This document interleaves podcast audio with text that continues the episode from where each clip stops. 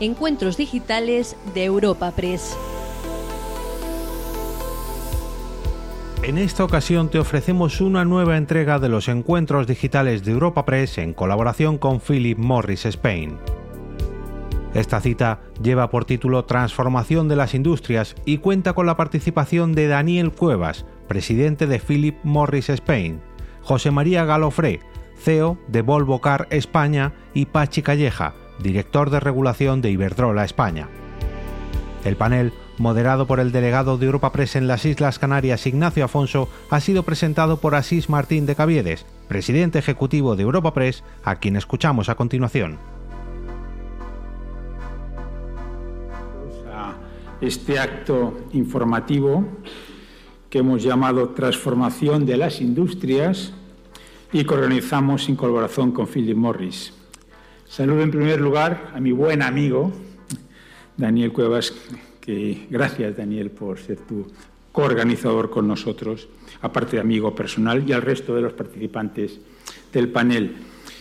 El tema que nos trae esta mañana, múltiples vertientes, tiene múltiples vertientes, decía, que seguro los, iremos abordando a lo largo del, panel yo voy a mencionar algunas de las, dimensiones, de las vertientes de la transformación de las industrias. Quizá la primera es la gestión del cambio en un entorno fuertemente disruptivo.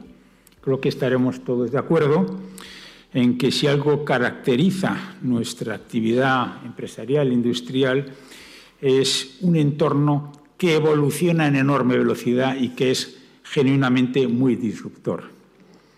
Quizá el segundo eh, vertiente es el tema de la sostenibilidad.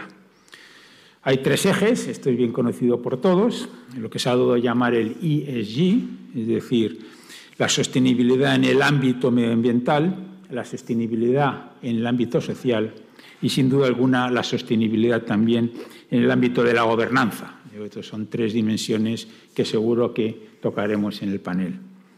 Tercer tema, es lo que podemos llamar la seguridad jurídica o inseguridad jurídica, según, según lo queramos ver. Lo que siempre se decía, la botella medio llena, medio vacía, ¿verdad?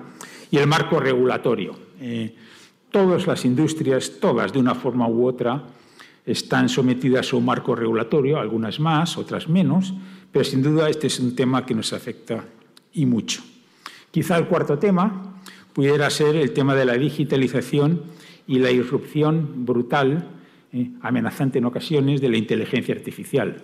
Nuevamente, en todas nuestras industrias eh, estamos en procesos de digitalización y todos vemos, algunos vemos con más miedo quizá que otros, yo soy de los que lo veo con cierto miedo, cierro paréntesis, el tema de la inteligencia artificial. Y quizá el último punto en el que trataremos también hoy es el concepto de autonomía estratégica. ¿A qué me refiero? Me refiero a que es necesario para nuestras industrias, nuestros negocios, tener un marco que nos permita sobrevivir en estos entornos disruptivos con una cierta autonomía, por lo menos en tres ámbitos. El primero en el ámbito de la energía, que hemos visto todos como en el mundo pues este ha sido un, tema que ha sido primer tema en todas las agendas. Estamos cerrando, por ejemplo, hoy el COP. El tema de los suministros, que es, eh, o las disrupciones que se producen en los suministros de todo tipo, desde materias primas a, a, semiconductores, etc. Y luego, finalmente, quizá otro tema también de autonomía estratégica o relacionado con la autonomía estratégica, que tiene que ver con la ciberseguridad. Es decir, es muy difícil también y es muy disruptor operar en entornos en los cuales tenemos, digamos, inquietud en los temas de seguridad, de seguridad de tipo ciberseguridad. Bueno, yo no me quiero extender porque realmente yo venía aquí nada más que a saludaros, pero he querido dejar estas, estos brochazos por si son de utilidad, aunque estoy convencido que este magnífico panel sabe mucho más que yo de todos estos temas y que vamos a disfrutar esta mañana al respecto. Pues yo no tengo más que decir y muchas gracias. Bueno, pues muchas gracias eh, así, muchas gracias a todos los que nos acompañan en el día de hoy, tanto presencial como a través de, nuestra retransmisión en directo, redes sociales, etcétera. Y bueno, pues para conocer un poco más, eh, bueno, esto que hemos llamado transformación de, las industrias, es básicamente cómo no solo los sectores, sino las empresas en particular, pues se van adaptando a, a los cambios, a veces más o menos disruptivos dependiendo del momento, ¿no? Pero es una de las características fundamentales. Para ello, bueno, contamos con tres invitados que representan a tres grandes empresas, a tres de las más grandes empresas eh, del mundo y bueno, tres invitados del más alto, del más altísimo nivel. Eh, por empezar a presentarles, bueno, a mi derecha eh, tengo al consejero delegado de Volvo Cars España, José María Calofré, ingeniero superior industrial, máster en gestión ambiental, fundador y, y consejero delegado también de la empresa Eurotax Glass y consejero delegado de Volvo Cars España, nada más y nada menos desde hace 18 años que, no, es poco. Además, también es ahora presidente de la Cámara de Comercio Hispano-Suiza en, Madrid. Sueca. Perdón, sueca. Hispano-sueca, sí. Muy buenos días y bienvenido. Sí, sí. Pero eso es una equivocación muy normal. ¿eh? Los latinos solemos Suiza, Suecia, una sola letra, nos equivocamos, sí. Es que yo soy muy aficionado a los relojes y me ha traicionado el subconsciente de los suizos, ¿no? sueco, sueco. Bueno, a continuación tenemos al presidente de Philip Morris España y, Portugal, Daniel Cueva. Eh, en Philip Morris está desde el año 2000, lideró en el año 2014 el mercado italiano, luego eh, Rumanía en el año 2019, encabezó la implantación de nuevas alternativas libres de humo para Philip Morris y desde hace muy poco, junio del 2023, es presidente de Philip Morris España y Portugal. Gracias por estar aquí hoy con nosotros. Y, último, pero no menos importante, eh, está con nosotros también el director de regulación de, Iberdrola España, Pachi Calleja, licenciado en empresariales, máster MBA, comenzó su carrera en, Iberdrola y antes de, de, volver a la multinacional española, donde lleva ya 15 años, estuvo también y fue director de regulación de la empresa eléctrica de Guatemala. Bienvenido y, muchas gracias. Bueno, pues el formato que vamos a utilizar es un formato eh, más bien de conversación. Yo les iré interpelando reflexiones, preguntas. En cualquier momento, de todas maneras, cualquiera de ustedes puede, eh, evidentemente, eh, interrumpirme o interrumpir a, su compañero de, panel. ¿no? Pero bueno, por empezar, por algún lado, me gustaría empezar con, Daniel Cuevas y, con Philip Morris porque si, digamos, desde la lectura de la información corporativa de Philip Morris destaca una palabra, es precisamente transformación. Y bueno, es una transformación en la que llega Philip Morris, que además sorprende porque que la mayor tabacalera del mundo plantee directamente, como hace, a, los gobiernos del mundo un plan para 10, 15 años eh, dejar de, de, de, acabar, o sea, acabar con la venta de cigarrillos cuando es tu negocio principal, es algo que sorprende, ¿no?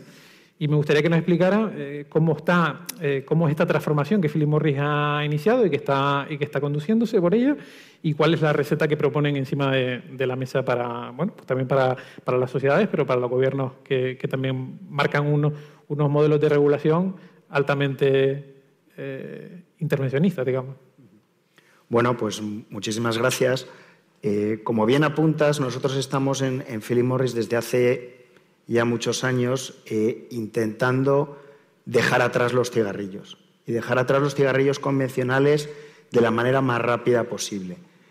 El, el por qué es muy sencillo. Eh, probablemente cualquier persona cuando conoce a alguien que trabaja en Philip Morris, lo primero que le pregunta es, o que nos suele preguntar es, ¿y cómo trabajas para una empresa que hace cigarrillos y qué puedes hacer para mm, mejorar ese producto que vendes que es nocivo. Yo esta pregunta la he recibido de amigos, de familiares y, como no, incluso de mis hijas. Entonces, el, camino en el que iniciamos hace ya muchos años, en, el, en concreto en el 2014, en diciembre del 2014, fue el iniciar a comercializar productos sin combustión. Para los que no son muy técnicos en la materia, eh, como ocurre en muchísimos otros productos, eh, la combustión es uno de los principales problemas o el principal problema a la hora de fumar un cigarrillo. Entonces, lo que hemos intentado es eliminar esa combustión de la ecuación. Eliminando ese, ese componente, eliminamos la inmensa mayoría de los componentes químicos tóxicos o potencialmente tóxicos. El producto sigue siendo adictivo, en el caso del tabaco calentado, sigue teniendo nicotina, no es inocuo, pero es una alternativa mucho mejor a seguir fumando los cigarrillos de siempre. Ese paso yo tuve la oportunidad de ser de las, de las personas que inició eh, a comercializar ese tipo de productos en, en, Italia, en concreto en Milán, como decía, en el 2014. Y bueno, eh, lógicamente en el 2015 podéis imaginaros que la facturación que teníamos como grupo de productos de tabaco calentado sin combustión era del 0% de nuestra facturación a nivel grupo. Eh, ahora mismo estamos en torno al 35% a nivel mundial. Con lo cual, es un incremento importante que demuestra que nuestra transformación es una transformación que va de manera muy rápida y de manera muy seria y además es una respuesta no solamente a lo que demandaban nuestros consumidores, sino a lo que demanda la sociedad. Creo que todos los productos, todas las categorías, todas las empresas intentan mejorar sus productos y lo que devuelven a la sociedad y nosotros estamos intentando hacer lo mismo y o lo liderábamos nosotros o teníamos el alto riesgo de que eh, bueno, pues cualquier startup entrase a, hacer una disrupción del, negocio. Bueno, pues vamos a pasar al sector automoción, en este caso con José María Galofré. Y bueno, es verdad que transformación en el sector automóvil o evolución constante parece que van como muy de la mano, ¿no? Y en el momento actual, transformación parece que tiene o que es sinónimo de electrificación pero no sé si ustedes lo ven plenamente así o hay otros campos en los que bueno, están investigando, trabajando en ello. Bueno, primero buenos días y buenas tardes, o que estas cosas de streaming cada uno elige cuando quiere verlo. Y muchísimas gracias por estar aquí, muchísimas gracias a Philip Morris, el Papres, por compartir con vosotros este ratito y poder eh, explicar cosas que, yo cuando Daniel lo contaba, pues tenemos muchas cosas en común. Eh, nosotros Entendemos que la electrificación, esta transformación, porque ahora se habla constantemente de la electrificación en el mundo del, transporte, entendemos que la, electrificación no es el objetivo, es decir, es simplemente un factor más en hacer las cosas sin dañar al planeta. Eh, cuando se habla de sostenibilidad, que también el problema que tiene repetir las palabras es que pierden el significado. La sostenibilidad consiste simplemente en seguir el progreso humano, seguir el desarrollo humano, pero sin dañar. Una vez que detectamos que estamos haciendo daños con la combustión, que ha sido maravillosa, nos ha ayudado muchísimo en todo el desarrollo humano, pues tenemos que ser suficientemente innovadores y creativos para que todo el proceso industrial completo, desde nosotros la fabricación, diseño, logística, uso del vehículo y futuro de ese vehículo, que no dañe al planeta. Y ese ha sido nuestro, nuestro compromiso. Por eso, la idea de hacer coches eléctricos es una parte más de la movilidad. Es decir, hagamos una movilidad que no dañe, que esa combustión con los motores de combustión, pues que no emitan CO2. ¿Y cómo lo estamos haciendo? Con vehículos eléctricos.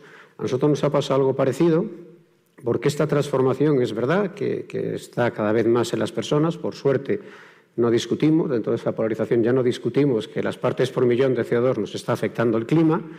Lo que hemos conseguido, y voy a poner también un ejemplo parecido, es que en el caso de España eh, Volvo, uno de cada dos vehículos que vendemos es electrificado, tiene un enchufe.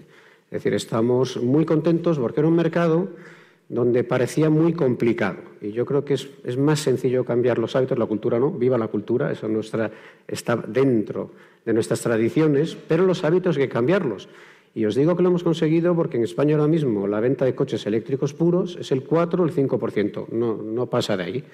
En cambio, eh, los híbridos enchufables, que la gente dice, bueno, es una transición perfecta, pues está al 8%. Es decir, en, conjunto, híbrido enchufable, que utilizas eléctrico la mayor parte de las veces en el, ciclo urbano, y eléctrico puro en España es un 12, un 13, un 14%. Nosotros un 52%.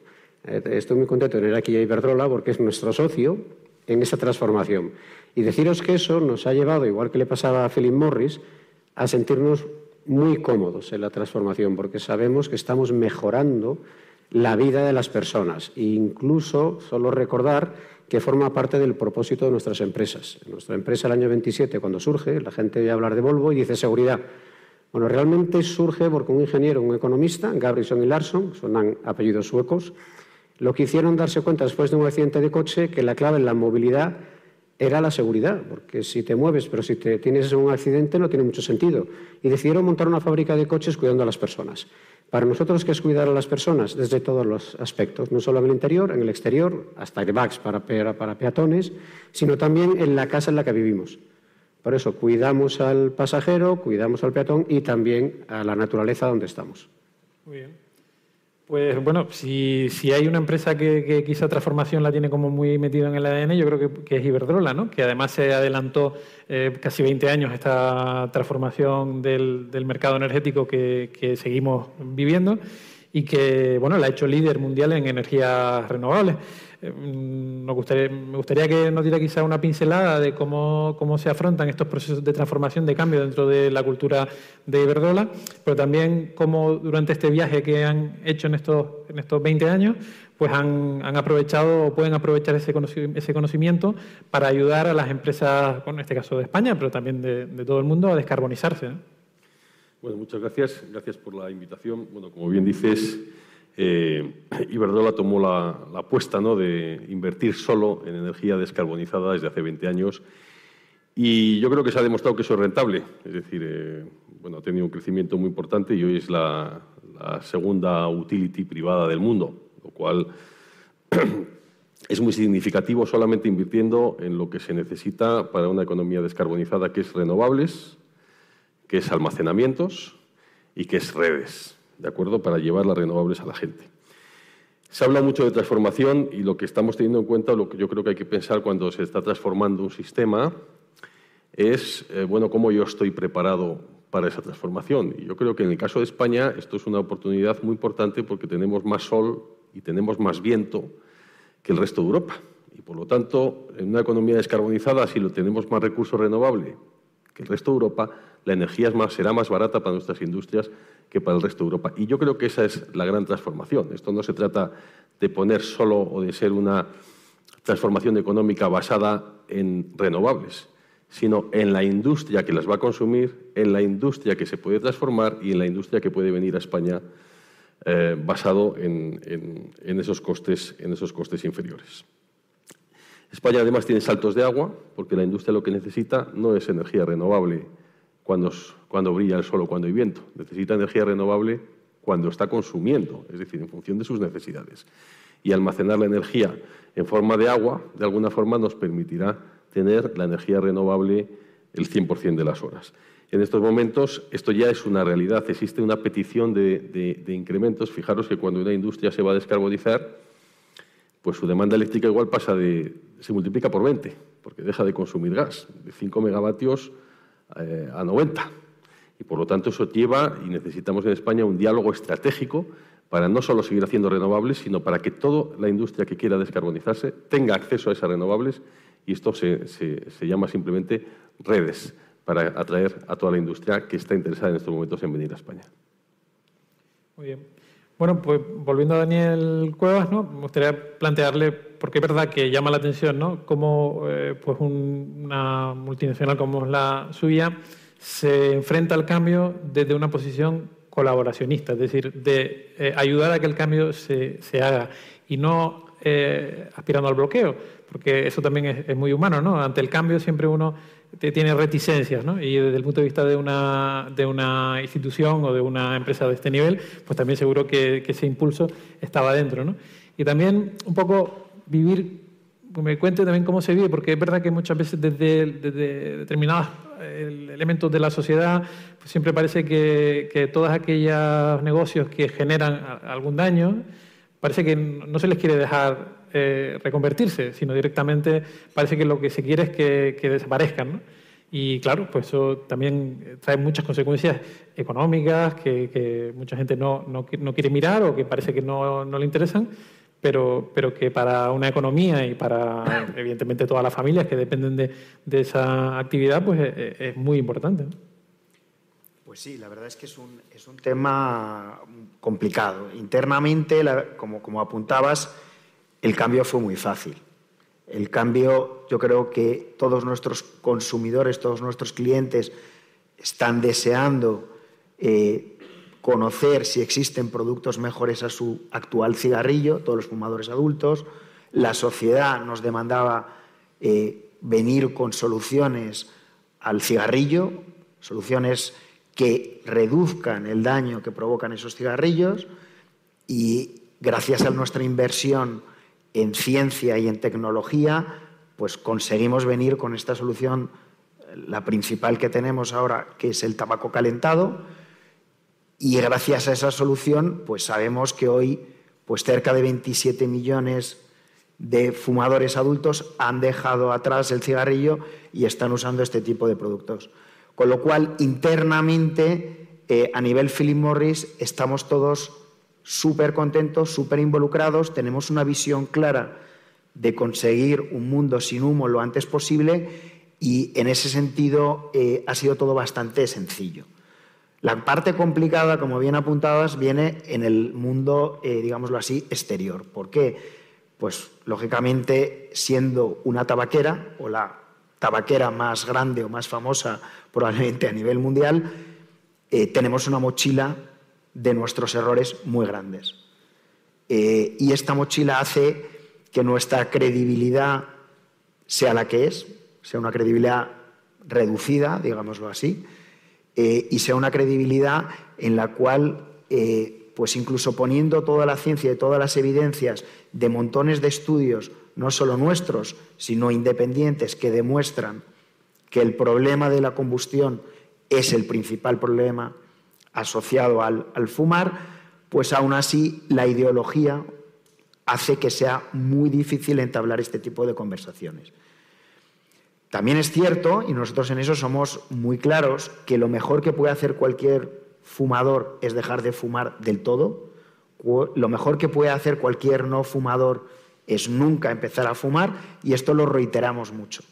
Lo que queremos es que los fumadores adultos que no consigan dejar atrás su cigarrillo y quieran seguir usando la nicotina, sepan que existen mejores alternativas. Eso es lo que queremos y convencer al regulador de esto no es fácil. Yo lo entiendo porque su principal preocupación es la cesación y es la prevención. Nosotros lo que añadimos es que a la cesación y a la prevención hay que hacer algo más, que es que les ofrecemos a los más de mil millones de fumadores que hay hoy día en el mundo. Les decimos que tienen que dejar de fumar, pero no les ofrecemos, si la ciencia lo demuestra, que hay alternativas mejores. Nosotros creemos que hay que hacerlo y que es nuestro deber hacerlo y que tenemos que trabajar con el regulador y con la sociedad y con la comunidad científica para proveer de esta información a todos estos fumadores adultos y que ellos pues decidan si eh, en el caso de no dejarlo quieren dar el paso hacia estas soluciones. Estamos en ello. Como te decía, eh, hay mucho escepticismo en torno a nuestra transformación y a lo que estamos intentando hacer y tenemos que seguir trabajando a nivel transparencia, a nivel comunicación y demostrando que todo lo que estamos diciendo está basado en hechos y en la ciencia y no en creencias. Muy bien. Pues, José María eh, preguntarle también, porque eh, en el, marco de este debate de la descarbonización del medio ambiente, de la sostenibilidad que, cada vez es, creciente, mira muchas veces al transporte y, les ve como, un problema, ¿no?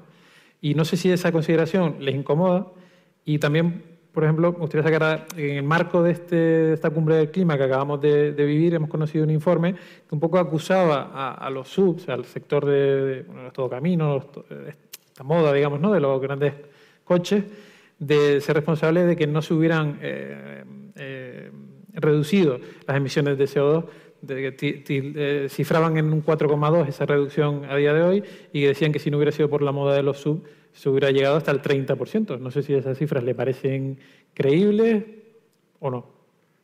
Bueno, yo mm, primero y también compartir porque Decías al principio de la pregunta si nos sentíamos cómodos, porque la gente, bueno, yo creo que lo que tenemos que hacer, y Daniel lo comentaba también, es, primero tener el conocimiento y luego la actitud. Es decir, incluso tú antes decías el ser humano ante el cambio, mm, unos. Hay otros que no, que son los pioneros y los líderes, que lo que hacen es apostar por los cambios. E incluso Jensen es un psicólogo sueco que describía habitaciones en esa gestión del cambio. La primera es la zona de confort, el gato, eh, no me muevo. La siguiente es negar. Pero la tercera y la cuarta empieza al coger conocimiento de qué está ocurriendo, como los virus, que está lleno de virus y bacterias, pero entender qué está ocurriendo. Y la siguiente habitación es la de la gestión del cambio. Es decir, nosotros estamos muy contentos de transformar esa movilidad. La movilidad es fundamental. yo creo que cualquiera de los que eh, demos una vuelta a la historia del ser humano se da cuenta que la movilidad es la que ha unido los pueblos, la movilidad es lo que ha unido la cultura. Incluso los antropólogos decían que sin la movilidad seguiríamos pegándonos porque tememos al de al lado si no le conocemos. Con lo cual es fundamental esa, movilidad. Por eso nos encontramos muy orgullosos de seguir creyendo en nuestro propósito de hacer una movilidad no solo segura, sino además sostenible. Eh, con eso ya todo aquel que critique, pues lo que hay que hacer es que primero que estudie y después entender que tenemos que hacer la transformación juntos. Cuando hablamos de la contaminación, es decir, la contaminación por la combustión, el CO2, los últimos 200 años es verdad que se ha duplicado, que hemos pasado 200 partes por millón de CO2 en la atmósfera casi 400, pero ha sido por un desarrollo humano donde no solamente está la movilidad, también están nuestras calefacciones, también están las centrales energéticas, también está la industria, es decir, es el desarrollo global de la humanidad. Y lo que estamos haciendo, y en todas las cumbres de las partes, es cómo mejorar cada uno de los integrantes de este desarrollo humano, y entre ellos nosotros, Volvo. Fíjate lo importante que es esa concepción de la ciencia que por fin los seres humanos decidimos en una de esas cumbres de Naciones Unidas, la primera, en el año 72, fue en Estocolmo. Hablábamos antes de Suecia. Suiza probablemente es uno de los países también que medioambientalmente son más cívicos. Pero se originó en Suecia. Es decir, en la propia eh, ADN de los suecos y de nuestra marca estaba desde el año 72 cambiar el modelo de movilidad. Eh, ¿Y cómo lo hemos cambiado? Nosotros en el año 72 lanzábamos coches ya con filtros y se llamaba la sonda Landa. Empezamos a reducir las, emisiones. Pero es que en esta visión y este propósito de nuestra marca, nosotros regalamos, inventamos el cinturón de seguridad y regalamos la patente. Decidimos que era más importante por encima de esos beneficios que todos los vehículos cuidasen a las personas. Pues en esa vocación seguimos para evitar que no solo sea el coche que sea eléctrico, en la fabricación, los altos hornos que utilizamos, la gente entiende que los metales tenemos que moldearlos, pues estamos reduciendo la parte de carbono en esos hidrocarburos que utilizamos para calentar, estamos reduciendo los Cs, los carbonos del colegio de la química aquella orgánica, por Hs, por hidrógeno, para ser mucho menos eh, dañinos medioambientalmente. Ahora mismo las partes que utilizan nuestros coches, estamos lanzando el X30 en Barcelona, se ha reducido un 30%. Tú reduces partes en una fabricación, es menos transformación energética, menos CO2. Con eso te quiero enseñarte que nos sentimos muy orgullosos y muy felices de ser uno de los agentes en hacer las cosas sostenibles y hacerlas mejor para nuestro planeta. Esos porcentuales, estas cosas eh, hay que tener los datos, hay que ver de dónde salen esos datos y en lugar de discutir, porque si no conozco los datos, estamos como a veces muchos tertulianos, mi dato es diferente. No, para mí es más sencillo. Es decir, el, sub, que sí, siempre hay gente que dice, es que este contamina más. En nuestro caso son eléctricos y son enchufables. Y entonces, ¿de qué estamos discutiendo? Es decir, el sub para un cliente es un tamaño perfecto porque la habitabilidad es tremenda. Y encima, si quieres utilizarlo porque, no sé, te gusta ir a la nieve y te gusta esquiar, pues es más seguro. Pero el problema sería contar desde que fabrico ese coche y que conduzco con él las emisiones que lanza la atmósfera para poder decir, bueno, este es más contaminante. En nuestro caso reducimos el proceso y esos coches no tienen emisiones porque son eléctricos, entonces yo creo que no había discutirte esos datos que no conozco. Bueno, la verdad que parece bastante, parece demasiado achacarle solo a los sub 26 puntos ¿no? de, de diferencia de reducción de emisiones? Mm, yo creo en, Suiza, porque la empresa aquella que fundé eh, es una empresa suiza, trabajé nueve años con ellos y aprendí muchísimo de civismo en Suiza. En Suiza te decían que es, es mucho más el uso del vehículo que el vehículo en sí. Es decir, yo tengo un Ferrari, que es el que más emisiones, bueno, espero que nadie de Ferrari me llame mañana, el que más emisiones produce por ese gran motor que tiene, pero si lo uso tres veces al año, ¿de qué estamos hablando? Si las emisiones se miden por los kilómetros que haces, porque es el motor que se está utilizando. Por tanto, depende de cómo usas el vehículo, si estás utilizando de forma correcta el vehículo, lo que hace que sea más o menos dañino. Y de verdad que en nuestro caso, que somos líderes en la venta de los sub, pequeños, medianos y grandes, como son más de la mitad, en el caso de nuestros sub, el 60% son electrificados, se enchufan, ni siquiera tienen emisiones. A felices que nuestros clientes disfruten de la habitabilidad de esos coches sin dañar, sin emitir. Para que en la, perdona, en la cena de Navidad con los cuñados le digan ya, será tu coche, será tu sub, el mío no. Bueno, pues a, Pachi Calleja de Iberdrola me gustaría preguntarle algo muy, directo, ¿no? Que es cómo puede o qué puede aportar a Iberdrola para ayudar al crecimiento económico del país y también a su industrialización, donde España no parece que esté liderando ahora mismo. Bueno, yo creo que, Iberdrola es un, es un proyecto industrial. Es decir, vosotros tenéis en cuenta que toda la inversión energética se amortiza muchísimos años, es decir, fotovoltaicas, eólicas, estamos hablando 30 años, redes 40 años, almacenamientos 60 años.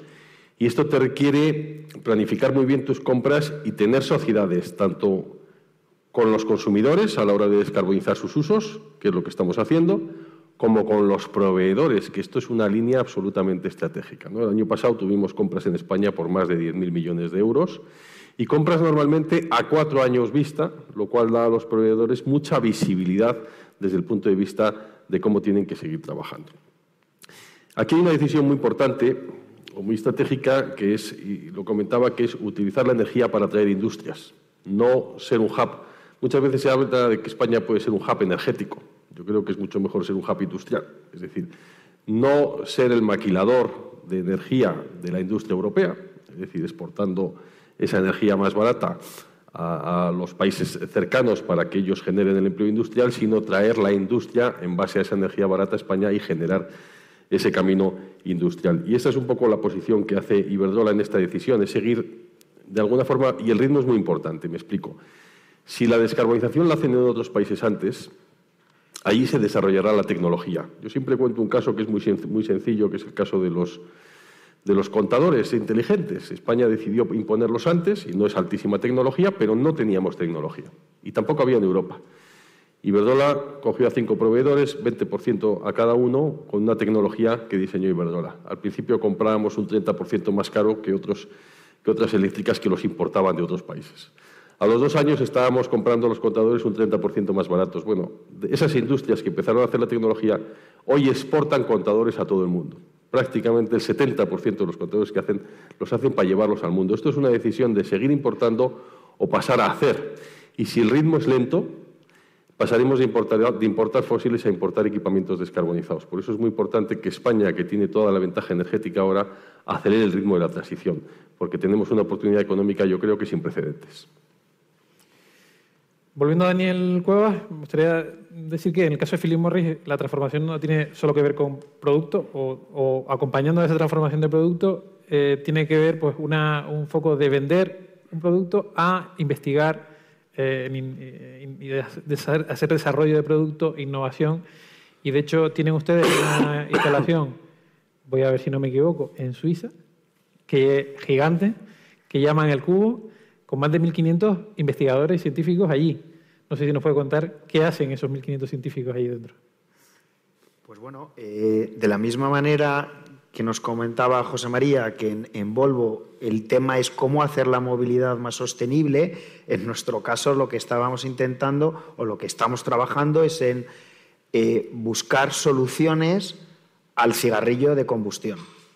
Entonces, eh, lo que hemos identificado es que el problema es la combustión, y lo que hacen es ese centro, hay uno en, Suiza y otro en Singapur, eh, tenemos exactamente más de 1.500 científicos, ingenieros, técnicos, eh, y, lo que hacen es investigar, investigar y desarrollar, nuevas plataformas que eliminen la combustión de la ecuación y que bueno, pues puedan ser eh, productos que el fumador adulto pueda decidir un día en base a ciencia, dejar su cigarrillo atrás para pasarse a estas mejores alternativas. Tenemos distintas plataformas. Una es el tabaco calentado, como hemos comentado, pero hay otras plataformas. Por ejemplo, hay una que es muy conocida en Suecia, que son las bolsitas de nicotina. Las bolsitas de nicotina eh, son un producto que, bueno, pues en España suenan como totalmente novedoso o extrañísimo, o en el sur de Europa, en Suecia se vienen usando desde hace muchísimos años Y hay un dato curioso que me gustaría dar sobre esto y es, si ustedes miran cuál es el país de Europa y probablemente del mundo con menor porcentaje de fumadores, eh, que está casi al 5%, 5,3, 5,4, este país es Suecia. Eh, esto es gracias al uso de productos sustitutivos del cigarrillo, como por ejemplo estas bolsitas de nicotina. Lo que mucha gente luego e inmediatamente después pregunta es, pero bueno, esta solución a lo mejor no es menos dañina, simplemente está usted pasando de un producto al otro. Bueno, lo bueno del caso sueco es que como esta evidencia es de hace tantísimos años y de tantísimo tiempo, pues hay evidencia suficiente que demuestra, porque a nivel población, el país de Europa con el porcentaje más bajo de cáncer de pulmón, de lejos, es Suecia. Y para los más incrédulos que siempre podrían decir, bueno, pero tendrán muchísimo cáncer de boca, bueno, pues tampoco. Está por debajo en todas las enfermedades asociadas al tabaquismo, tiene porcentajes inferiores a todo el resto de Europa. Entonces es un caso de éxito de una transformación desde hace muchos años que está que demuestra que sí hay que trabajar en la prevención, en la cesación, pero que estas alternativas mejores realmente funcionan y son una solución muy interesante para la sociedad, para el regulador y para las empresas tabaqueras para evolucionar, transformarnos a algo mejor. Eh, y bueno, por decirte más sobre el cubo, eh, pues está la plataforma de bolsitas de nicotina, de tabaco calentado, hay otra plataforma que es la conocida como cigarrillos electrónicos, que, que en vez de calentar tabaco lo que hace es que calienta un líquido que contiene nicotina, que es algo totalmente distinto del tabaco calentado, pero que también evita la combustión. Y bueno, pues seguimos trabajando siempre con el foco en cómo eliminar la combustión y cómo desarrollar alternativas mejores. Y para eso tenemos que ir de la mano de los científicos y el desarrollo tecnológico, al igual que en el resto de industrias, ayuda muchísimo a avanzar y dar soluciones cada vez mejores. Porque la mejor solución, nosotros siempre decimos que no es la solución, eh, a lo mejor que desde un punto de vista eh, técnico parezca la mejor. Tiene que equilibrar la parte técnica con la parte de que el consumidor, el fumador adulto, la acepte. O sea, tienes que balancear esos dos mundos, que creo que es parecido a lo que contábamos, es decir, si tú mañana decides que solo haces vehículos eléctricos, pues parece que en España tienes que ir a una solución intermedia con los híbridos, al menos por el momento. Pues eh, nosotros nos pasa lo mismo. Podríamos a lo mejor decir todos bolsitas de nicotina mañana en España, pero necesitamos que haya una aceptación por parte del consumidor. Pues José María Galofrea, me gustaría plantearle si le apetece hacer un poco de pedagogía. ¿no? Y entonces hay un, hay un caso de una campaña de publicidad que no sé si ha escuchado, de AENA, que simula eh, qué pasaría si, si, un día no hubiera aeropuertos, o sea, todos los aeropuertos estuvieran cerrados. Yo no sé si aquellos que, digamos, miraban de esa manera un poco como ultracrítica al sector del transporte, si, se podría plantear esa hipótesis, ¿no? ¿Qué pasaría si en el mundo no hubiera coches, no hubiera eh, transporte por carretera, de camiones, no hubiera, fin, mercancías? Mm, bueno, estas cosas eh, son de, Julio Verne, el, ponernos a, a, especular qué pasaría si. Eh, probablemente la solución de la movilidad la haría Volvo. Eso creo que el que nos encargaríamos de solucionar ese problema seríamos nosotros y seguiría siendo sostenible. Eh, es verdad que llevo casi 25 años eh, en el mundo sueco y es verdad que la primera vez que llegas a Suecia te sorprende cuando sacan su cajita de nicotina, se la ponen aquí. Te recuerda las películas del oeste, aquellas cuando éramos pequeños por suerte, eh, de verdad, eh, no escupen, eh, lo hacen muy bien, no te das cuenta y tienen su nicotina y, conviven con su nicotina sin fumar, es verdad, desde hace muchísimos años y disfrutan de la, nicotina. yo creo que aprovechar para esa comunicación, yo creo que la clave es conseguir nuestros compromisos. Es decir, en este propósito que hablamos de nuestras empresas, y es verdad con Daniel, con Pache, que además es nuestro socio, y antes comentábamos que hace ya casi pues casi cinco años. Empezábamos a decir, bueno, para conseguir que la gente vaya con estos vehículos, donde en lugar de cargar un combustible que va a tener una, con el oxígeno, va a emitir CO2, tiene que cargar electricidad, necesitamos hacerlo juntos. Y elegimos a Iberdrola por ser la empresa que más ofrecía electricidad verde para con ellos ayudar a que todo el sistema, la red viaria, tuviese cargadores. Y hoy somos un gran número de empresas y hay cargadores eh, de sobra para el parque que existe en España. Entonces, aprovechar para quitar esos tópicos. Yo creo que el grave problema que tiene la humanidad es que nos gusta utilizar tópicos en lugar de investigar, pero cuál es la situación real. Hoy en día tenemos cargadores. Eh, es verdad que el modelo del vehículo eléctrico, en el momento que lo pruebas, yo no sé si en el momento que pruebas la nicotina dejas de, utilizar el cigarrillo, pero en el eléctrico pasa algo muy, de verdad muy especial y por eso quiero compartirlo. Cuando tú pruebas un coche eléctrico, a mí me recuerda probar un automático un manual. Y, os digo el tópico porque toda la vida mi padre me explicaba, y funciona así el ser humano, ¿eh? los automáticos son para los americanos que no saben conducir. Porque siempre hay que criticar a alguien. Lo que yo hago es lo mejor y hay que criticar. Y el día que tú pruebas un automático, oye, papá, mira, que lo siento mucho, pero yo no quiero volver a un manual, son un rollo. Pues el día que pruebas un eléctrico, olvídate de los térmicos, es que no sabéis lo cómodos que son, lo silenciosos que son, el modelo de retención que tiene, que es mejor todavía que utilizar el cambio de marchas. Es un vehículo que es mucho más cómodo, mucho más silencioso y con un par de potencia mucho mejor que un motor de combustión. Da igual que sea dos tiempos o cuatro tiempos, que los que tenemos cierta edad, las motos eran de dos tiempos. El eléctrico es algo increíble. Pero claro, tienes dos problemas que nos pasaba y Daniel decía, para, para hacer esa transición Está muy bien eh, que queramos hacerla, pero no podemos ser naif. Somos una gran empresa y queremos hacerlo creando utilidad al consumidor, al cliente. Y esas utilidades tenemos que crearlas desde el punto de vista emocional, donde el coche eléctrico, el primer día que lo usas te convence, pero además sabes que estás haciendo una parte mejor para el planeta, pero desde el punto de vista racional. Es decir, si es carísimo y no tengo cargadores, pues no funciona. Eh, yo me esperaré. ¿Qué hemos hecho? Conseguir que haya cargadores que ahora mismo lo puedas utilizar a nivel urbano sin ningún problema y en el caso de viajes largos es verdad que es más complicado. Bueno, pues hagamos la transición con los híbridos enchufables, donde a nivel urbano no emites y cuando tienes un viaje relájate. Nosotros a los eléctricos ofrecemos a nuestros clientes, si me avisas con 15 días, porque sabemos lo que costará. Está obligado por ley. ¿eh? En menos de dos años, cada 60 kilómetros, tendremos cargadores rápidos. Porque es la ley, es Bruselas. Queremos hacer el cambio todos juntos.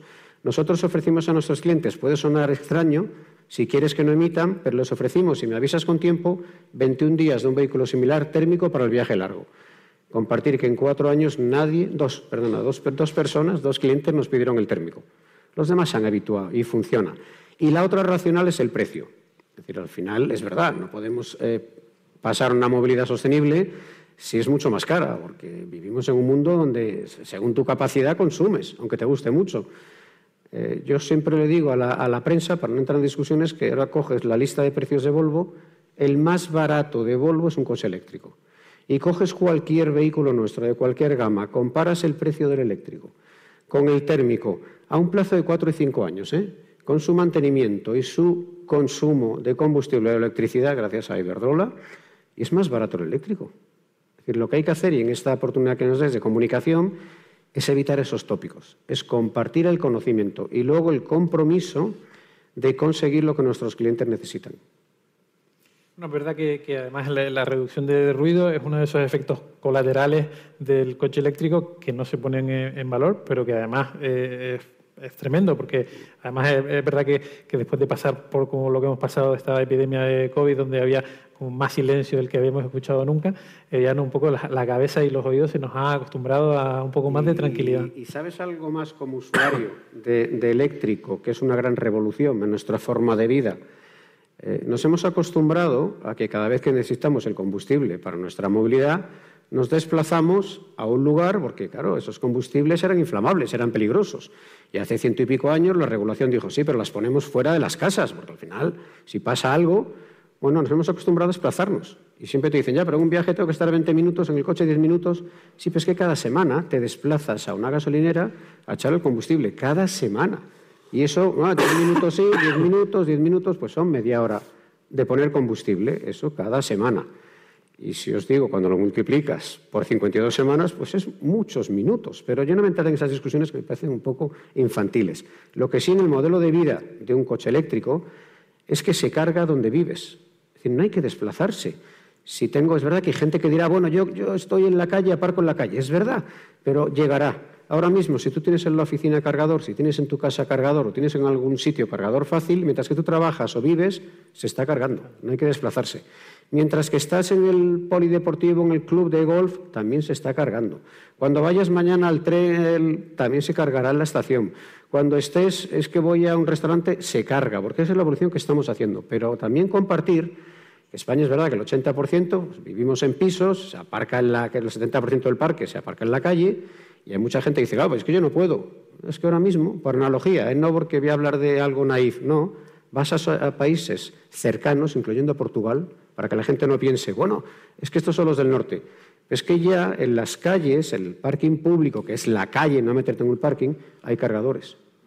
Llegas a Holanda y te sorprende, pero funciona. Y al final de la calle, pues tienes cuatro cargadores en una calle pública. ¿eh? Esto va a ser increíble. Ya lo fue. También hace, cuando éramos pequeños, no había gasolineras para irte de Madrid a Barcelona más que cinco pero de repente estaba lleno de gasolineras, se privatizó. Bueno, también parece imposible, pero teníamos cabinas telefónicas cada manzana. Pues esta transformación está ahí para ayudarnos. Bueno, pues a lo mejor podemos cambiar parquímetros por cargadores, ¿no? Puede ser, una idea. Hay que pagar, eso es lo único que suena mal. bueno, por ir con Pachi Calleja de nuevo, me gustaría preguntarle qué tipo, de, qué tipo de empresas, qué tipo de sectores considera Iberdrola que podrían electrificarse ya en la economía española, porque tengan los ciclos de, de inversiones que se vayan a acabar la rentabilidad y hay que invertir, por, en fin, por los motivos que sean. Bueno, en línea un poco con... Me gustaría comentar dos cosas que se están hablando y que es cierto. O sea, al final las emisiones de qué dependen? De la población, que seguirá creciendo a nivel mundial.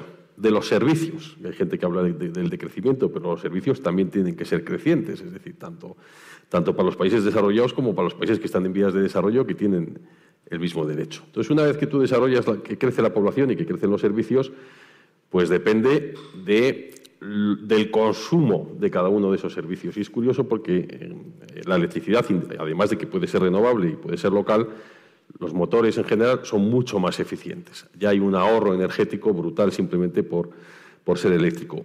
Y luego de las emisiones que se generan al producir la electricidad, que en el caso de la electricidad pues también es, es nulo. Respecto al precio, una cosa que se ha dicho y que es una estadística importante en este mundo descarbonizado. En todas las tecnologías de descarbonización, y hablamos de eólica, renovable, pero también de baterías, que es lo que se está usando, está demostrado que cada vez que se duplica la producción mundial, el precio baja a la mitad. Esos son los ratios que estamos manejando. Entonces, hace, hace poco había que tener una política de fomento de renovables porque eran más caras que los fósiles. Ya no necesitamos política de fomento de renovables, ya hay demanda porque son más baratas de los fósiles. En las baterías, como estamos, todavía hay que medir como como se comentaba hace un segundo, pues el ciclo de vida en cinco años, porque el coche requiere una inversión adicional un poco, un poco mayor, aunque un ahorro en combustible que te compensa. Pero llegará también a ser más, más barato. Totalmente de acuerdo con lo que se ha comentado de la comodidad del coche eléctrico. Nosotros cuando eh, hacemos encuestas y, comprobamos qué piensa un poco el mercado, y siempre en nuestra visión un poco más ingenieril, pues preguntábamos, oiga, ¿cuánto se gasta usted y cuánto está ahorrando y cómo carga? Bueno, a nadie nos, contestaba eso, ¿no? La gente decía, no, no, es que ha cambiado mi forma de conducir. Mis hijos me dicen que ya no toco el claxon y que voy mucho más relajado. He dejado de escuchar a un periodista muy eh, agresivo de las noticias y voy escuchando el Radio Nacional de, Música Clásica eh, para ir a trabajar. Es decir, mucho más de sentimientos que de economía, a pesar de que la economía también está cubierta. Y yo creo que eso es indiferencial. Y está demostrado también, además, que en estas cosas, cuando pasas un porcentaje de ventas, las ventas crecen exponencialmente. Quiero decir, se ha demostrado con los paneles solares. Al principio, pues son gente innovadora. Cuando ya lo han puesto tres vecinos, Dices, ¿estaré yo haciendo bien o estoy haciendo mal? En los, en los mercados de vehículos se ha demostrado también en muchos países, a partir de un porcentaje de ventas de vehículos enchufables, cuando empiezas a ver en tu garaje cuatro vehículos enchufables empiezas a decir, ¿y estaré yo midiendo bien ahora que me tengo que comprar un coche o no? El primer porcentaje siempre es mucho más costoso, porque tiene que ser de ver unos, unos consumidores pues, pues más desarrollados. En España se puede descarbonizar o sea, lo que digo es que hay muchísima tecnología. ¿Qué no se puede? Voy a empezar por qué no se puede todavía. Pues no, igual no se puede la cerámica, igual no se puede el cemento, porque estos tendrán que esperar al hidrógeno, tendrán que esperar avances de los hornos, grandes temperaturas, pero para eso hay que hacer I más D y eso será la tecnología pues del 30 al 40. Pero ya con la tecnología que tenemos es electrificable casi el 74% del calor. Es decir, toda la agroindustria, la química, muchísima, muchísima eh, industria que ya tenemos peticiones. Yo creo que hay que dejar hablar de esto como un futurible. Ya hay peticiones en España para conectarse de aproximadamente la mitad de la demanda nacional que tenemos. Es una barbaridad. Del 50% de lo que estamos suministrando hoy hay peticiones. Lo que estamos siendo incapaces es de darle a esa industria en tiempo el acceso a esas renovables a través de las redes. si, suponiendo, para que tengamos una idea, que en España conseguimos, que lo dicen todas las previsiones, 15 euros megavatio hora más baratos que en el resto de Europa la electricidad. Pues esto puede suponer, por ejemplo, para acero una mejora de 8 puntos de subida, para los químicos una mejora de 3-4 puntos, para la cerámica del futuro con la producción de hidrógeno de cuatro puntos de su EBITDA. O sea, estamos hablando de cifras importantísimas del apalancamiento que esto puede suponer para España. Esto no hay que verlo solo como un tema ambiental, que también. Esto es un tema económico. Además tenemos, y ya perdón, hay un estudio de Metis que a mí me, parece interesante, de, de lo que está aportando las renovables en la España vaciada. La descarbonización es inversión dispersa, es inversión rural. Entonces, hay un estudio de Metis, por ejemplo, que dice que donde hay renovables, la despoblación, la, población se ha reducido, todavía se ha reducido, pero un 3% en los, en los, poblados, en los pueblos de menos de 10.000 habitantes, mientras que sin renovables casi un 7%. Una diferencia importante. El desempleo también ha bajado casi un 40% más que donde no hay renovables. Y la renta media ha crecido un, casi un 40% más que donde no hay renovables.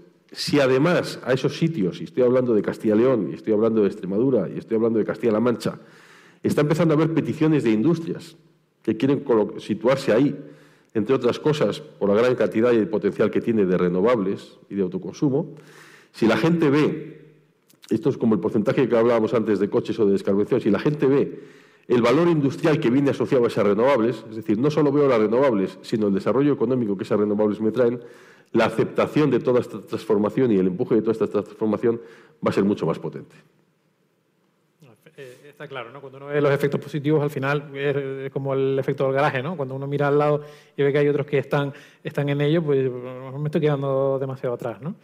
Y bueno, volviendo a, Daniel Cuevas en este caso y, decir y hablar de Philip Morris, que esa transformación no es solo transformación en este caso de productos, sino que quizá no lo sepan muchos de los que nos están siguiendo, pero Philip Morris además está haciendo un cambio también de diversificación de negocios y se está metiendo en negocios tan, para algunos puede ser sorprendentes, como farmacéuticos, bienestar, estilo de vida e incluso atención médica. No sé si el objetivo de Philip Morris a medio y largo plazo es, bueno, dejar de ser reconocida como una tabacalera y ser otra cosa distinta, ¿no? Ser un, grupo empresarial con inversiones en X sectores. Bueno, yo por responderte de modo muy concreto, creo que nuestro, nuestro foco en el, en el corto y medio, sin duda, sigue siendo en estos productos con nicotina sustitutivos de los cigarrillos. Eso tiene que ser nuestro, nuestro objetivo y, nuestra visión como compañía es esa, es, eh, hacer desaparecer el humo de los cigarrillos de nuestras vidas y sustituirlos por otros productos con nicotina que son una mejor alternativa para aquellos fumadores adultos. Dicho lo cual, eh, voy a tu punto. Es verdad que nos hemos dado cuenta que después de nuestra inversión en ciencia y en tecnología del cubo de Suiza, del de Singapur y de todo el expertise que tenemos en algo como es la inhalación, nos hemos dado cuenta de que podíamos ir un paso más allá. Y ese paso más allá se ha empezado a dar con la compra de algunas eh, empresas bastante importantes, farmacéuticas, como por ejemplo eh, eh, Fertin Pharma, Vectura y eh, alguna empresa un poco más pequeña como Otitopic. Son tres farmacéuticas bastante, bastante relevantes, un par de ellas cotizadas en, bolsa o que cotizaban, con lo cual son inversiones relevantes. y bueno, lo que estamos intentando es pues, usar todo nuestro expertise en este sentido, en todas estas investigaciones que llevamos, para ver cómo podemos eh, pues ayudar en el, mañana desarrollar eh, productos que puedan ser productos de bienestar o productos incluso farmacológicos. Hay un ejemplo que es eh, el que está desarrollando Titopic en concreto, por ejemplo, que están desarrollando una forma de, llamémoslo aspirina, ácido acetil salicílico, de uso inhalado ¿vale? Sabemos que cuando tú, una persona tiene un infarto, el tomar ácido acetil salicílico en una concentración muy alta puede salvarte la vida. ¿Qué pasa? Que si tú lo ingieres, el efecto de esa pastilla, hasta que te hace efecto, tarda bastante. Tarda, creo recordar, en más de una hora. Si lo inhalas, esto pasa de tardar más de una hora a tardar menos de un minuto, segundos. Entonces, inhalar ese tipo de solución te puede, puede salvar vidas el día de mañana. Y nosotros en el tema de inhalación sabemos un poco. Entonces, eh, estos son temas, yo creo, mucho más a largo plazo. Como cualquier industria tenemos que jugar en el ahora, en el medio, pero también ir preparando el, largo plazo. Y bueno, es un, poco, es un poco en lo que estamos. Me gustaría también comentar que un poco eh, a colación de lo que han dicho mis compañeros, Em, del panel, yo tengo un vehículo híbrido y realmente he encontrado súper útil, porque es mi primer vehículo híbrido, he encontrado súper útil lo de cargarlo en la oficina todos los días, porque no pierdo tiempo y con la agenda que llevamos todos es realmente cómodo. Y otra cosa para los apasionados del automóvil es el par, es decir, la aceleración que tiene eh, son realmente increíbles, con lo cual es algo remarcable. Y mi gran preocupación es que como mi mujer es de León y voy muy a menudo a León, era dónde lo cargo cuando vaya a León. Pero he encontrado un cargador de Iberdrola, curiosamente en el centro de León, y lo reservo con tiempo y aparco y cargo, recargo fantásticamente, con lo cual pues, eh, quería, quería comentarlo. Bueno, no estaba preparado esto, ¿eh? O sea que. bien, bueno, pues José María también me gustaría plantearle, porque Volvo también es verdad que diversifica mucho, porque no, Volvo no es solo Volvo Car, sino que además eh, tiene pues, una filial destinada a crear software, tiene una marca de componentes eléctricos, tiene una plataforma de infoentretenimiento e incluso también una división de coches compartidos, que fue lo que más me sorprendió cuando, cuando lo, lo vi. ¿no? Yo no sé cómo se plantean en Volvo este tipo de. Eh, toda esta innovación, toda esta diversificación y al final un poco, sí, también un poco, como decía Daniel, ¿no? un poco mirando de siempre tener varias balas en, el, la recámara, ¿no? mirando el futuro. Sí, yo, creo que eh, en general las, las empresas que eh, somos innovadoras y queremos ser pioneros, lo que hacemos es intentar analizar bien cómo está nuestra sociedad, entender las demandas de los consumidores y, sobre todo, esta ciencia aplicada sobre la realidad. Y, voy a poner, mm, yo creo que compartir estas empresas que nos hemos convertido en socias o hemos comprado, porque yo creo que hoy hace falta tanta inversión y la verdad es que lo complicado es el tamaño ingente de inversión que tenemos que hacer. Lo que estamos haciendo es muchas más colaboraciones. Muchas más colaboraciones con empresas de software, innovaciones con empresas de startup, innovaciones que lanzan modelos de, Hemos sido nosotros los primeros en lanzar modelos de suscripción. Lo que hacemos es entender qué quiere el cliente. Pero pongo ejemplos de esa utilización de la ciencia basada en el conocimiento de la, naturaleza del ser humano y que necesita. Eh, el cinturón de seguridad ya lo he comentado, pero explicar que desde Volvo lo que hacemos es colaborar con el Gobierno, porque aquí la colaboración público-privada es fundamental, y si no, los vehículos autónomos no funcionaría. Desde luego lo que hicimos desde hace muchos años es colaborar con los ministerios de industria para saber en los accidentes que nos llamasen. Nosotros lo que hacemos es analizar más de 7.000 accidentes.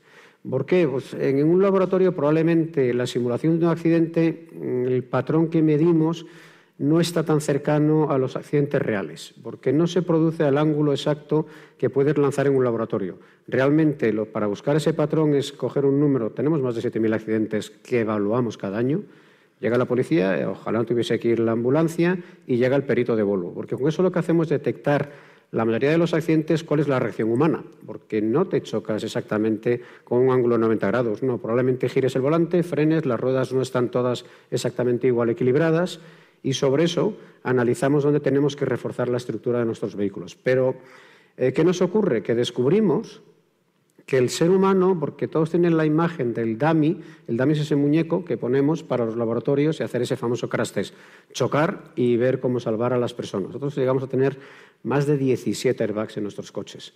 Pero lo que hicimos, y para contar un poco cómo es tan importante descubrir cómo es la naturaleza humana, es que nosotros, y bueno, premios hemos recibido un montón, no tenemos un dummy normal de un 80, bueno, un 80, si encima hablamos de sueco sería un 85, el peso lo tiene en tripita, no, nosotros tenemos danis de mujeres embarazadas, de niños, de personas más gordas, menos gordas, más delgadas, porque eso es la naturaleza humana, esa es la campana esa famosa de Gauss. Y con ello que nos dimos cuenta que no podemos hacer movilidad sin investigar otras áreas de la ciencia. Desde hace muchos años los médicos de la Universidad de Gotemburgo nos ayudan los traumatólogos en el diseño de nuestros asientos, porque al final pasas muchas horas en un, vehículo y lo que hacíamos es cuidar que no tengas, pues estoy vendiendo Volvo, pero es fundamental lo cómodo que es un viaje en un Volvo. Pero no es porque lo haga el ingeniero, yo soy ingeniero, sino porque nos ayuda los médicos. Hoy, tanto los médicos como los psicólogos nos ayudan porque medimos también los sensores interiores a detectar el cansancio. Porque hay cosas que dan miedo saberlas, pero es real. El 90% de los accidentes que se producen es por fallos humanos. Ya sé que esto desde el punto de vista de un ingeniero nos gusta hablar de errores, pero suena triste hablar del error humano, pero es que es así. Y un 30% es simplemente despiste. Un despiste porque miras el, el, móvil o un despiste porque toda la vida los niños hay que acabar gritando detrás qué están haciendo, pues ese despiste, que es un 30%, pues puede tener unas consecuencias horribles. Lo que hacemos hoy es con estos médicos estos psicólogos detectar cuando uno está cansado y saber si está cansado hay un movimiento de un párpado y lo que hacemos es parar el coche y lo paramos. Por eso es tan importante en este desarrollo de la innovación y la creatividad buscar socios. Eh, uno solo no puede hacerlo. Hace falta y comprando también resuelves grandes empresas que están en la innovación, pero la clave es buscar socios y trabajar más y más en la colaboración. Yo creo que esto es algo que en los últimos años las grandes empresas lo vemos cada día más. Cuando coges revistas y ves todos estos gráficos que nos enseñan las empresas y sus colaboradores, pues estamos llenos de, uniones con el mismo propósito, mejorar. Bueno, pues con Iberdrola me gustaría bajar a un tema concreto que es el de la eólica marina, que además tiene un papel bastante importante en, en, su plan hasta 2025 y que desde el punto de vista pues, quizá regulatorio no sé si teme que se pueda encontrar con ciertas dificultades en, España. También hay comunidades, por ejemplo, de pescadores en sitios como Galicia o Canarias que están poniendo un poco, digamos, se están posicionando en, contra porque temen que, pueda afectar a su, a su medio de vida. No sé cómo, cómo ve el panorama eh, la eólica marina en, en, España. Bueno, vamos a ver. Iberdrola es, eh, como sabéis, la primera inversora en eólica marina del mundo y lo que tienes que ver es cuáles son tus necesidades de eólica marina. Yo creo que en España todavía eh, aquí hay dos formas de, aprovecharse de la transición. Una es instalando a través de un precio de generación más barato y la otra es desarrollando tecnología para exportar al mundo entero. ¿Vale? Son las dos formas. En España, de momento, hay suelo para hacer eólica en tierra y solar en tierra más barata que la eólica marina. Por lo tanto, la eólica marina lo que tiene que ser de momento es más investigación, desarrollar la tecnología de la, flotante para exportar al mundo, más que un desarrollo. Como comentaba antes, la oposición en general a las renovables yo creo que se irá mitigando cuando en los territorios empiecen a ver la industria y los servicios desarrollados que esas renovables han permitido y yo creo que eso va a ser relativamente pronto. Yo creo que más que la eólica marina, los dos retos que tiene eh, España importantes es fomentar el almacenamiento, para lo que hay que hacer subastas. Ya lo comentaba antes, la industria necesita energía, las 24, energía renovable las 24 horas del día o todo su momento de producción. Y el tema de las redes, eh, para que les llegue la energía, que hace falta un diálogo estratégico porque eh, la inversión que se requiere es mucho mayor que la que se está haciendo hasta ahora. De nada sirve hacer más renovables si las industrias que quieren ampliar su consumo eléctrico o que quieren venir por ese consumo eléctrico no tienen disponibilidad para ello. Y lo último que no hemos comentado mucho, la seguridad regulatoria, que ese es otro tema. Si en, lo que eres competitivo lo que te interesa es más Europa, las mismas reglas en todos los países para que se demuestre que tus costes son menores y por lo tanto lo que se necesita es más Europa y más seguridad regulatoria, mismas reglas en todos los países. Bueno, pues aprovechando que estamos en la parte regulatoria, ataco también a Daniel Cuevas por ese campo, digamos, ¿no? Y bueno, pues se habla mucho ahora, se sigue hablando, ¿no? De vapeo, cigarrillo electrónico, de regulación, de venta, eh, sistema de, de armonización o no fiscal bueno, sabemos que, por ejemplo, Canarias, dentro de lo que es la, particularidad, es la particularidad dentro de España, porque tiene su propio eh, régimen fiscal, que eh, está cambiando o ha cambiado hace muy poco. No sé si quiere aprovechar para hacer un repaso, pues es un poco más en la parte regulatoria de, lo que afecta a su, a su negocio. Pues a ver, eh, efectivamente la regulación en nuestro negocio es fundamental, es, clave, somos uno de los sectores lógicamente más regulados. Nuestro principio es muy sencillo y yo creo que en este sentido es muy parecido a la lógica de, que ha habido en la energía. Eh, lo que creemos es que cada producto debe ser regulado y tener una fiscalidad proporcional a su perfil de riesgo. Y este perfil de riesgo debe ser valorado en función de la ciencia, de hechos. Entonces, el producto de más riesgo que no hay ninguna duda que es el cigarrillo de combustión, debería ser el producto con la regulación más fuerte y con la fiscalidad más fuerte. Aquellos productos más novedosos que reducen el riesgo de una manera eh, medible, o sea, de una manera clara, deberían de tener una fiscalidad menor y una regulación menor. Esta regulación, para ser muy claro, no me refiero a una regulación eh, de cualquier cosa. Me refiero a la posibilidad, en nuestro sector, que es bastante particular, de ser capaces de comunicar a los fumadores adultos que existen estas mejores alternativas. Y digo fumadores adultos porque es únicamente a ellos a quien nos dirigimos.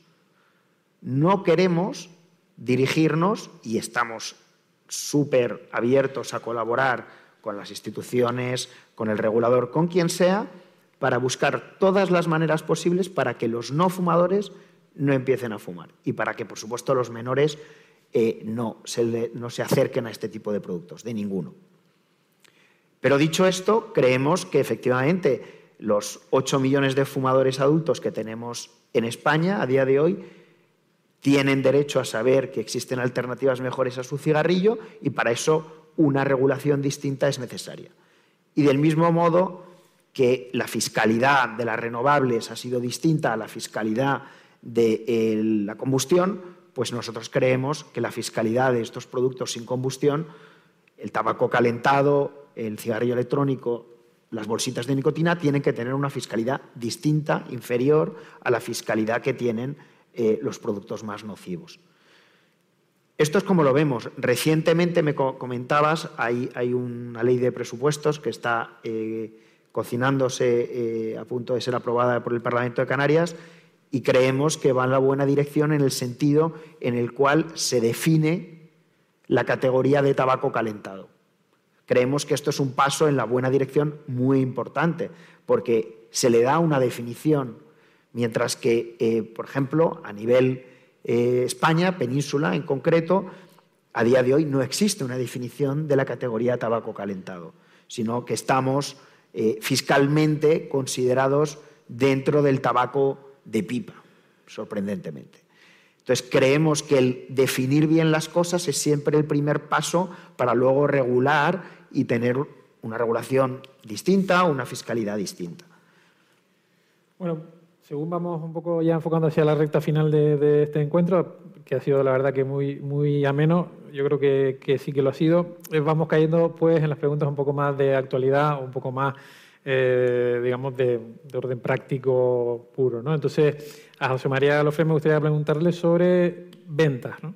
Ventas de, de, Volvo. Las ventas de Volvo del coche puramente eléctrico en el mundo parece que se ha ralentizado, ha caído un poco. ¿no? Si no me equivoco, hasta noviembre han vendido un 14% menos en todo el mundo de automóviles 100% eléctricos y un 3% menos de híbridos enchufables. Eh, no sé si cree, o sea, si nos puede decir cuál cree que es la causa y si cree que hacen falta más ayudas directas y también más puntos de, recarga, que quizá puede ser uno de los, de los, de los principales problemas para que el, modelo pues termine de, levantar, termine de despegar. Mm, bueno, yo, mm, nosotros seguimos creciendo en la venta de electrificados. Es verdad que mm, cuando comparas todo el planeta estamos en circunstancias muy diferentes. El mundo occidental frente a otros mercados, otros mercados donde todavía ese balance de cargadores y eléctricos pues no ha empezado. Pero mm, cuando hablábamos de este modelo de regulación, nosotros eh, seguimos apostando por nuestro compromiso. Eh, nosotros seguimos eh, creyendo que el 2040 toda la cadena de valor de Volvo, desde ese inicio de ingeniería, de producción, de logística y reciclaje futuro y uso de nuestros vehículos, tiene que tener un impacto cero. No, nos va a condicionar la regulación. Cuando en la cumbre de, París se decidió, Europa firmó reducir, no llegar a los grado y medio de temperatura al 2100 y reducir para el 2050 el impacto de CO2, nosotros fue el 2040. Nosotros eh, lo que tenemos es que intentar que el consumidor tenga esas utilidades para que el eléctrico, en cualquier lugar del mundo, pues sea su, decisión eh, más, más efectiva para su modo de vida y para su, cartera. Lo que sí que es importante en, este modelo público-privado que nos ayuda a las empresas a seguir manteniendo nuestros servicios, no solamente la colaboración, que ya se da, y evidentemente trabajamos, y explicaba el caso de los accidentes, y trabajamos con, los diferentes reguladores, porque hace falta que nos, que nos conozcan, que busquemos juntos lo mejor para todos los ciudadanos, pero sobre todo lo, que hace falta es esa uniformidad que comentábamos de Bruselas, y ahora pondré un ejemplo, y la rapidez que tenemos las empresas privadas que también la tenga la parte pública. Las empresas privadas eh, tenemos que ser muy rápidos ante la demanda de nuestro cliente. Cuando el cliente modifica su uso, su, fórmula de movilidad, tenemos que estar ofreciéndole la solución. El problema que tenemos a veces, y nos ocurre hoy con cargadores, y yo creo que duele, escuchar que en España pues, tenemos 28.000 cargadores, pero cerca de 8.000 cargadores disponibles con toda la inversión hecha, preparados, que no se distribuye electricidad por problemas burocráticos administrativos. Pues hombre, deprime un poco. Eh, nosotros desde ANFAC, yo estoy en la Junta de ANFAC, nos sentamos cada día con la parte pública, con el Ministerio de Industria, eh, hay una gran colaboración, pero necesitamos que tomen medidas. Es decir, hay que hacerlas y de forma muy rápida. Y una sobrenormalización de la palabra normalización a los ingenieros nos encanta, normalizar y estandarizar nos encanta porque es más efectivo y más eficiente. El problema es que suena un poco cómico, pero cuando estamos trabajando en vehículo autónomo, olvidarse de, robots, esto no es un robot que estamos viendo una película de, no, no, no, esto no es Marte. Estos son eh, vehículos que hoy ya funcionan desde Volvo si os decía antes que los accidentes se producen por errores humanos, pues no dejemos que el coche tenga el choque. Que el coche, aunque la persona, en general le llamamos el supervisor que conduce, no reacciona ante un peligro, que el propio coche frene. Y hoy ya funciona así. Os decía eso porque nuestros coches se hablan, estamos pendientes todos de esa eh, lectura que hacen nuestros coches, también de las señales que nos da la carretera, pero es que tenemos casos donde cada país en Europa eh, diseña sus propias señales de tráfico. Y cuando estamos intentando sensores que conozcan todas las señales para luego que el vehículo pueda tomar decisiones, pues hombre, se hace un poco eh, incómodo, por no decir muy poco eficiente para una tecnología, estar pendiente de cada país, de 27 países, que diseñen cada uno una nueva señal de tráfico. Entonces sí que lo que pedimos es que esa regulación sea para toda Europa. Eh, colaboración y rapidez en la toma de decisiones. Cuando habla de 8.000 que no están en funcionamiento, 8.000 además de los 28.000 que están... Lo que ocurre es que tú eh, escuchas un número y sobre ese número vuelves a crearte tus propias hipótesis.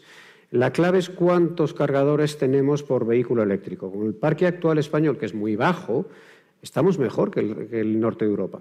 Es decir, ahora mismo el que tiene un vehículo eléctrico, pues, eh, es que llegará si no hay sitio. No, no, al revés, es que los encuentra siempre vacíos y además, probablemente, eh, lo digo que todos lo hemos experimentado, tenemos el mejor sitio en, el parking, el que está cerca de la salida, o en, si alguno juega al golf, el club de golf está justo en el sitio que está vacío, que no tienes que buscar sitios.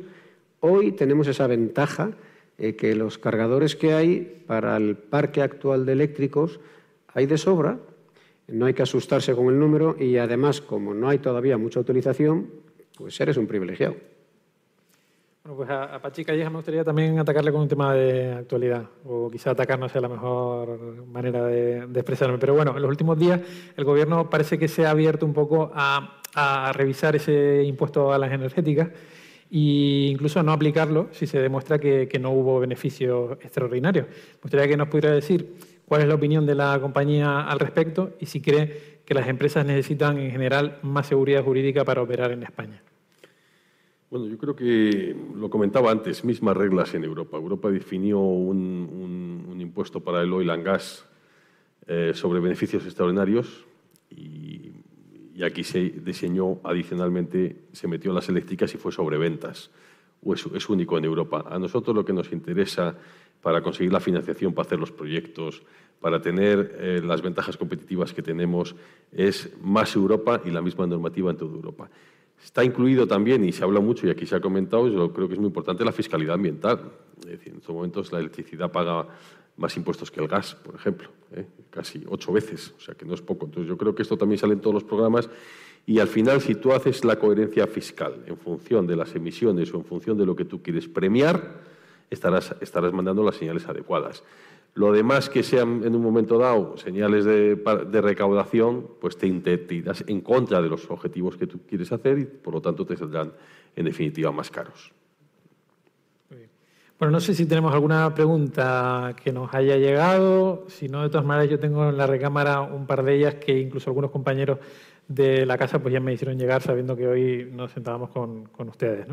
Eh, bueno, desde el punto de vista también de, más de actualidad, en el tema de de nicotina, por no, decir tabaco, por ejemplo, eh, pues está toda esta polémica, sobre todo ahora con los productos de, venta por Internet, donde hay cierto descontrol y hay muchos productos de, vapeo, etcétera, que parece que miran eh, casi a los niños, ¿no? Con, personajes de dibujos animados, en el diseño, etcétera. Eh, no sé un poco cómo se, cómo se plantea Philip Morris esa, una posición respecto a ese tema, ¿no? que al final eh, no es su campo de acción, pero que al final también un poco ataca a, la imagen que, los productos se tienen. Sin ninguna duda. Eh, me alegro de que me hagas esa pregunta porque es una pregunta que todo el mundo tiene en la cabeza y lo primero que asocia a todo ese tipo de malas prácticas es con Philip Morris, porque somos la tabaquera por excelencia. Entonces, me gustaría Mm, decir alto y claro dos cosas. La primera es, a día de hoy en el mercado español, Philip Morris no tiene ningún cigarrillo electrónico. ¿Vale? Entendiendo por cigarrillo electrónico un producto que calienta un líquido, ya sea de uso continuado o los que se llaman de usar y tirar. No tenemos, no lo hemos lanzado en el mercado español. ¿Lo tenemos a nivel grupo? Sí. Por supuesto, los que tenemos a nivel grupo no tienen ni formas de dibujos animados, ni formas atractivas a menores, ni colores atractivos a menores, ni nada por el estilo. Nuestra intención es que el mercado de cigarrillos electrónicos se regule correctamente. Como decíamos antes, la regulación es súper importante. Son productos o que o bien tienen nicotina o que contienen un líquido que se inhala. En ambos casos deberían de ser definidos y regulados, un poco en la dirección de lo que estamos viendo que está haciendo eh, el, Gobierno de Canarias en estos días. Eh, lo que es importante es entender que también este tipo de productos, si están bien regulados y se venden en canales donde no puedan ser comprados por menores, sí son una alternativa mejor que el cigarrillo porque no tienen combustión.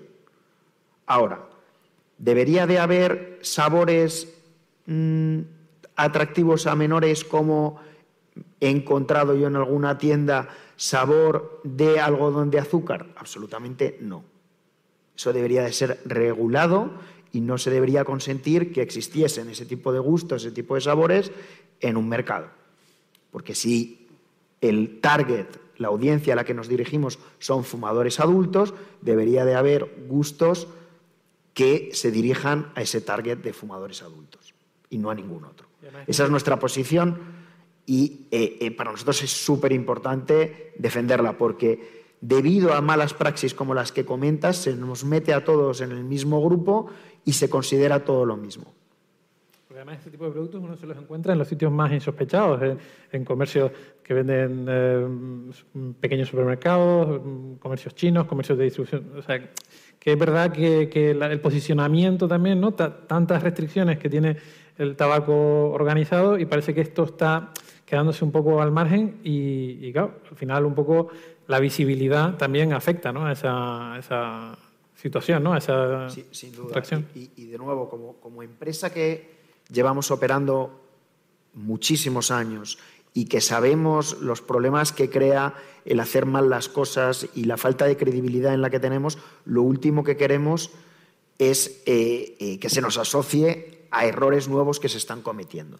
Y para nosotros lo que está ocurriendo en el mercado de los cigarrillos electrónicos, siendo una solución que bien manejada es una solución mejor, lo que está ocurriendo en el mercado español eh, no está regulado y, o no está bien regulado y está llevando a la situación en la que nos, a la que te referías.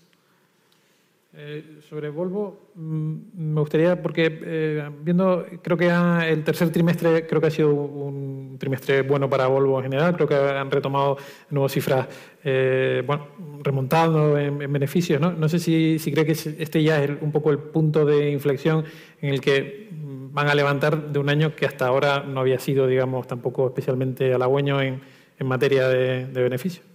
Yo voy aquí compartir para que entendamos por qué en la parte de beneficios estamos con, esa, lo decías, recuperando.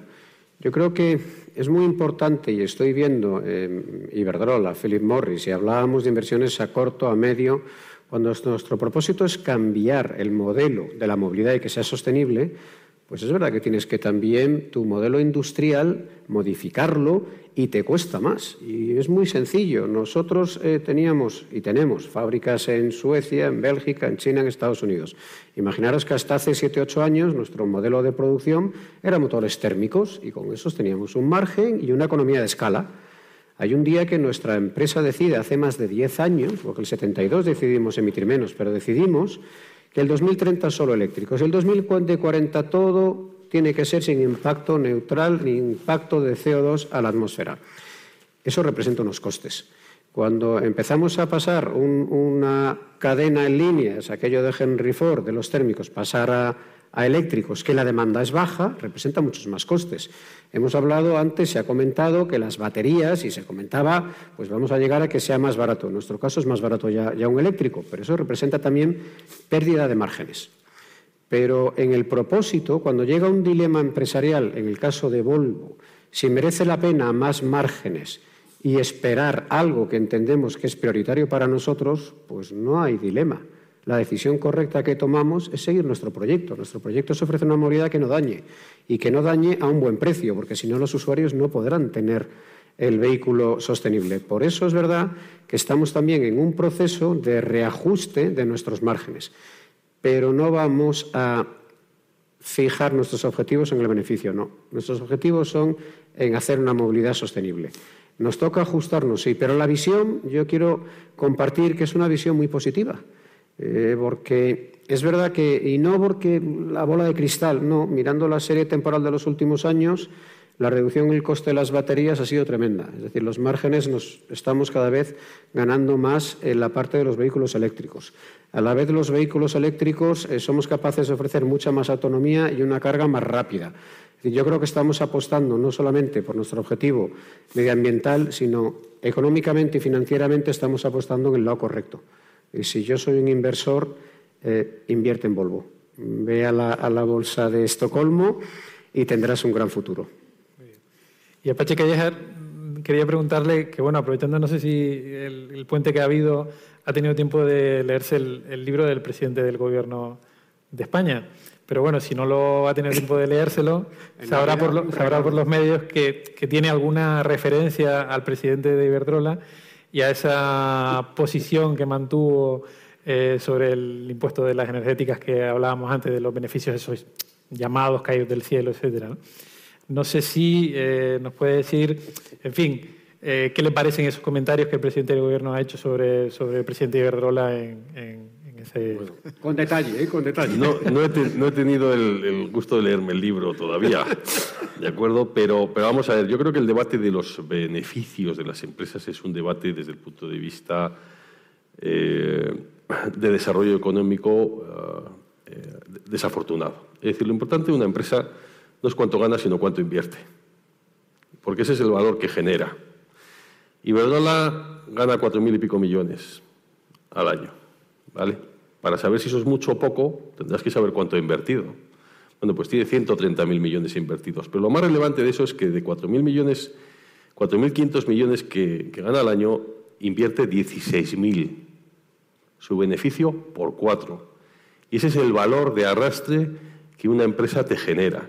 No es lo mismo ganar una cantidad y no invertir nada que ganar una cantidad e invertir cuatro veces lo que tú ganas, porque ese es el desarrollo económico. Yo creo que, cuando se hable de beneficios hay que relativizar con la inversión realizada, pero sobre todo con el valor y con el arrastre industrial que te está generando. Y, antes eh, eh, se ha comentado, es decir, todo lo que es inversión en transición requiere un volumen de inversión brutal, ¿vale? Un volumen de inversión brutal, que es lógico, entiendo yo, que los accionistas a una empresa que invierte cuatro veces lo que gana, le vayan pidiendo que esos beneficios sean crecientes, porque si inviertes cuatro veces lo que ganas y los beneficios no crecen, lógicamente los inversores estarán dejando de apostar por ti. Y, sin beneficio es que no hay inversión. Es decir, si no das beneficio a, tus eh, accionistas, pues evidentemente no vas a poder tener capacidad para invertir ¿no? y generar pues, más economía y más desarrollo. Bueno, bueno, yo casi doy por finalizado el encuentro, pero siempre me gusta que si alguno de los invitados pues, se ha quedado con ganas de hacer algún apunte de algo que considere capital, pues bueno, adelante, quien, quien quiera. Si, o si nadie quiere, pues... Yo agradeceros una vez más a Europa Press por, por esta oportunidad.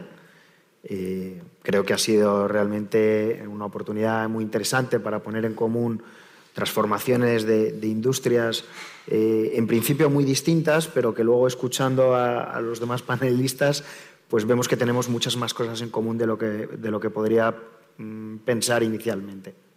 Así que muchas gracias. Gracias. Eh, a mí no me ha dado tiempo a pasar la lista de nuestros coches y los precios, pero evidentemente muchísimas gracias a Philip Morris, Europa Press, porque yo creo que esto ayuda a evitar estas polarizaciones, en nuestro caso, de vehículo eléctrico sí, vehículo eléctrico no yo creo que lo que ayuda es al conocimiento, a entender cuál es la situación actual, a entender las ventajas y los propósitos que tenemos todos como empresas y como ciudadanos y nuestra responsabilidad. Por eso, muchísimas gracias por esta oportunidad de compartir cuál es la situación y cómo vemos el futuro.